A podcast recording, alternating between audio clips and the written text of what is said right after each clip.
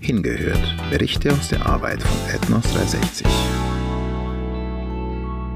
Hallo und herzlich willkommen bei unserem Podcast Hingehört. Klasse, dass du dabei bist. Wusstest du, dass Missionare ganz normale Menschen sind? Vielleicht denkst du jetzt, was für eine Frage. Aber in der Tat denken viele Christen, dass Missionare superheilige Alleskönner sind, die nur von Sieg zu Sieg voranschreiten. Die Realität sieht natürlich ganz anders aus. Unsere Mitarbeiter sind Menschen wie du und ich, mit Hochs und Tiefs, Sorgen und Entmutigungen. Karin lebt in Südostasien in einer Volksgruppe, die vor wenigen Monaten das Evangelium gehört hat. Sie hat aktuell erlebt, wie Gott nicht nur sie, sondern das ganze Team ermutigt und so wieder neue Kraft geschenkt hat. Ich möchte euch erzählen, wie Gott mich in den letzten Tagen durch sein Wort über den Pastor meiner australischen Teamkollegen ermutigt hat. Seit sich unser Team im letzten Jahr von drei Einheiten verkleinert hat und jetzt nur noch aus einer australischen Familie und mir besteht, wünschen wir uns so sehr, dass eine neue Familie unser Team ergänzt.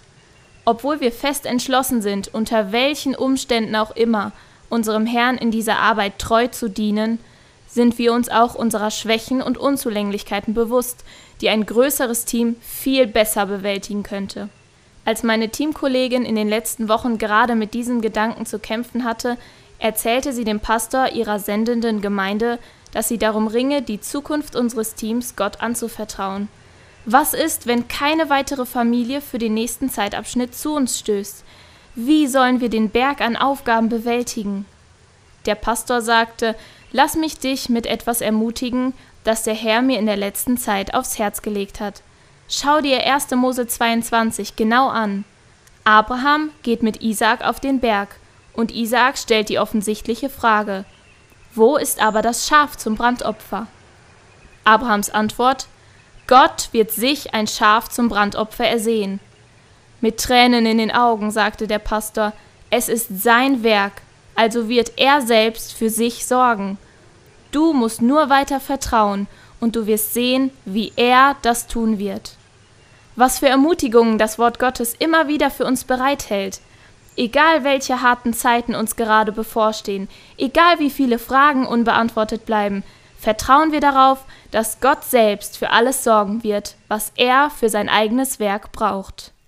Ist Gottes Wort nicht faszinierend? Es ist lebendig und wirksam und selbst durch Geschichten, die uns seit Kindesbeinen an gut bekannt sind, kann er seine Kinder immer wieder aufbauen und auf ihn blicken lassen.